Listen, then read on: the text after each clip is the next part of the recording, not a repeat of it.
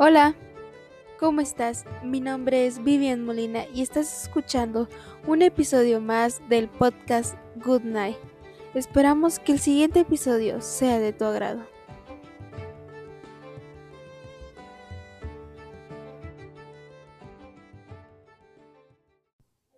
El gato con botas. Érase una vez un molinero que vivía en su viejo molino con sus tres hijos. Cuando el molinero murió, su hijo mayor heredó el molino, el del medio el burro y su hijo más joven heredó el gato. Este último se quedó triste pues no sabía qué hacer con un gato. Mis hermanos, decía el pequeño, pueden ganarse la vida honestamente trabajando juntos, pero yo, ¿qué puedo hacer con un gato? Si no es comérmelo para no morir de hambre. El gato, que estaba escuchando a su nuevo dueño, le dijo, No te preocupes, consígueme un saco y unas botas y te demostraré que no has tenido tan mala suerte como dices en el reparto de la herencia con tus hermanos. El hijo pequeño no sabía qué pensar de lo que dijo el gato, pero como era muy hábil cazando ratas y ratones, se dijo a sí mismo que no podía perder gran cosa. Con un poco de suerte dejaría de ser pobre. Cuando el gato tuvo lo que pidió, se calzó las botas, se echó el saco a la espalda y salió a cazar a los grandes prados que rodeaban el molino. No tardó en encontrar dos faisanes que paseaban por allí, se acercó sigilosamente a ellos y de un gran salto consiguió atraparlos. Contento de haber cazado dos buenas presas, le dio una al hijo pequeño del molinero para cenar y la otra la llevó al castillo del rey. Pidió audiencia con su majestad. El rey lo recibió y el gato dijo haciendo una reverencia. Este es un regalo del marqués de Carabas, que mi dueño me ha encargado hacerle llegar, majestad. Dile a tu dueño, dijo el rey, que estoy muy agradecido por su regalo.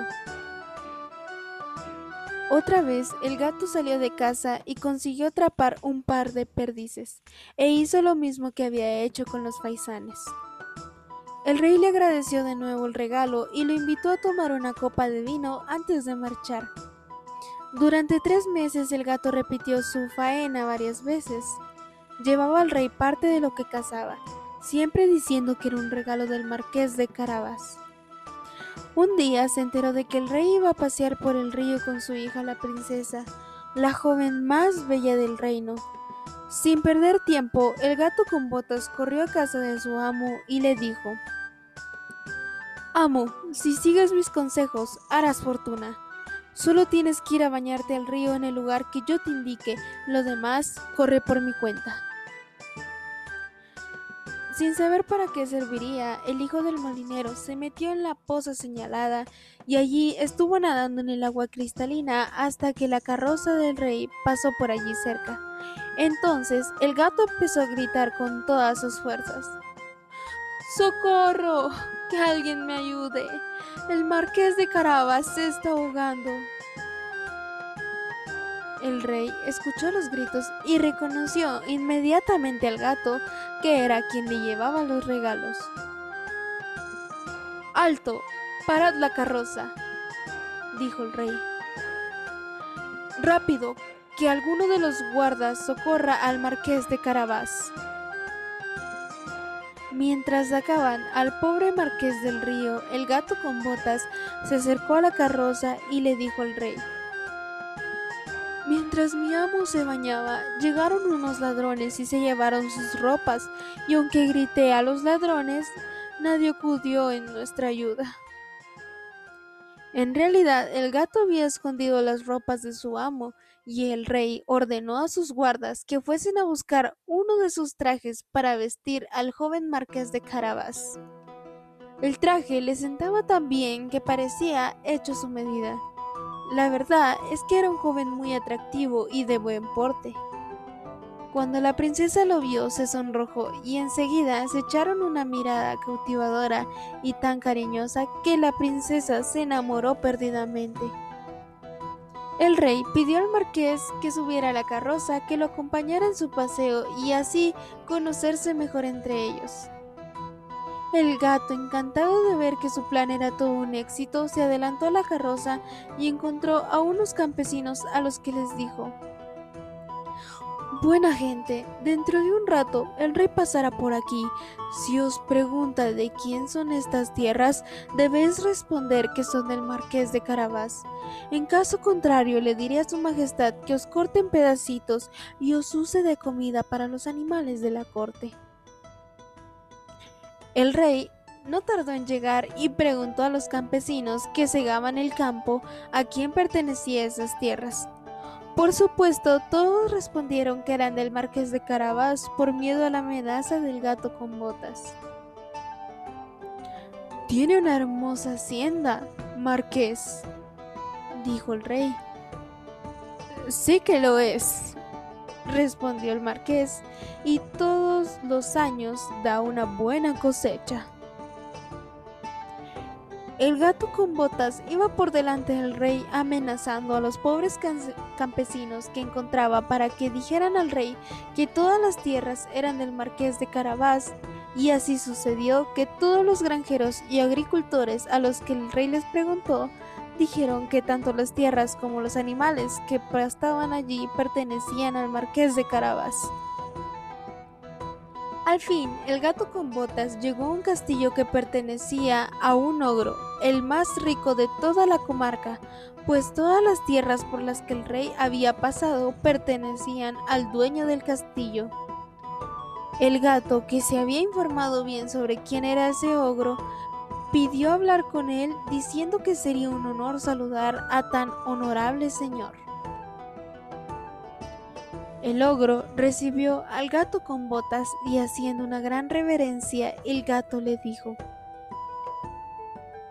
Me han dicho que usted, señor ogro, tiene el poder de transformarse en el animal que desee, pero yo no creo que pueda cambiarse. Por ejemplo, en un elefante o en un león es algo muy difícil de hacer. Es verdad, dijo el ogro un poco enfadado. Puedo transformarme en cualquier animal y te voy a demostrar. Mira cómo me transformo en un león. El gato con botas llevó tal susto que de un salto llegó a la lámpara del salón donde el ogro lo había recibido. Cuando vio que el ogro volvió a su forma normal, el gato bajó con cuidado. Río el ogro. ¿Ahora me crees? Vaya que sí es verdad, dijo el gato con botas recobrando la compostura. Pero, ¿podría transformarse en un animal más pequeño? Por ejemplo, un ratón. Eso sí que es imposible. ¿Cómo? gritó el ogro tan fuerte que el gato casi cae de espaldas. Ahora verás.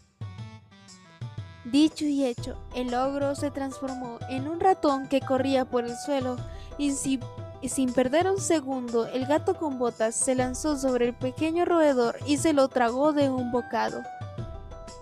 El rey llegó al fin a la entrada del castillo y el gato, al escuchar la carroza pasar por el puente levadizo, corrió a decir al rey, Bienvenida sea vuestra majestad al castillo del marqués de Carabás. Vaya, dijo el rey. Es un castillo hermoso. Marqués de Carabás, el jardín, las torres y las casas de los alrededores. Nunca había visto algo tan bonito. Veamos el interior, por favor. El marqués dio la mano a la princesa para bajar de la carroza real y siguieron al rey que fue directamente al salón principal. La estancia estaba bellamente decorada para las fiestas que tenía preparada el ogro para esa noche. El rey quedó gratamente sorprendido con las riquezas que poseía el marqués de Carabás. Esto hay que celebrarlo, dijo el rey.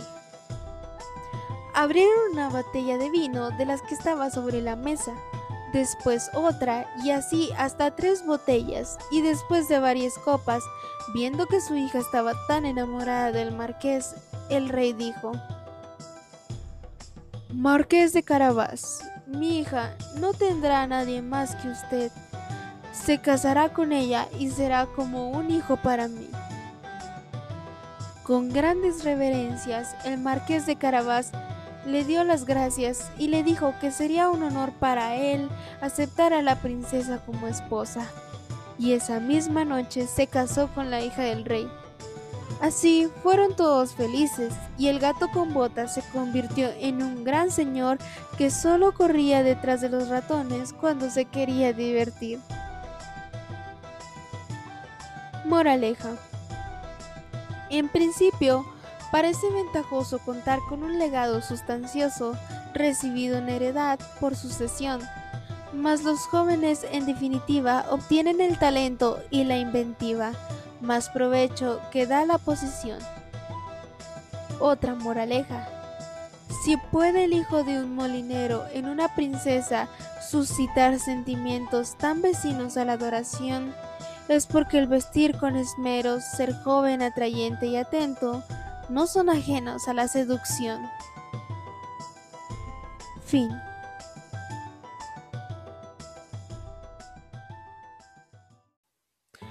Acabas de escuchar el episodio número 7 del podcast Good Night. Esperamos haya sido de tu agrado. Mi nombre es Vivian Molina. Puedes seguir nuestro podcast en Instagram como Good Night Podcast y me puedes seguir también como Vivian R. Molina. Si quieres escuchar algún cuento puedes comentarlo o mandar un mensaje directo que siempre los estaré leyendo. Gracias.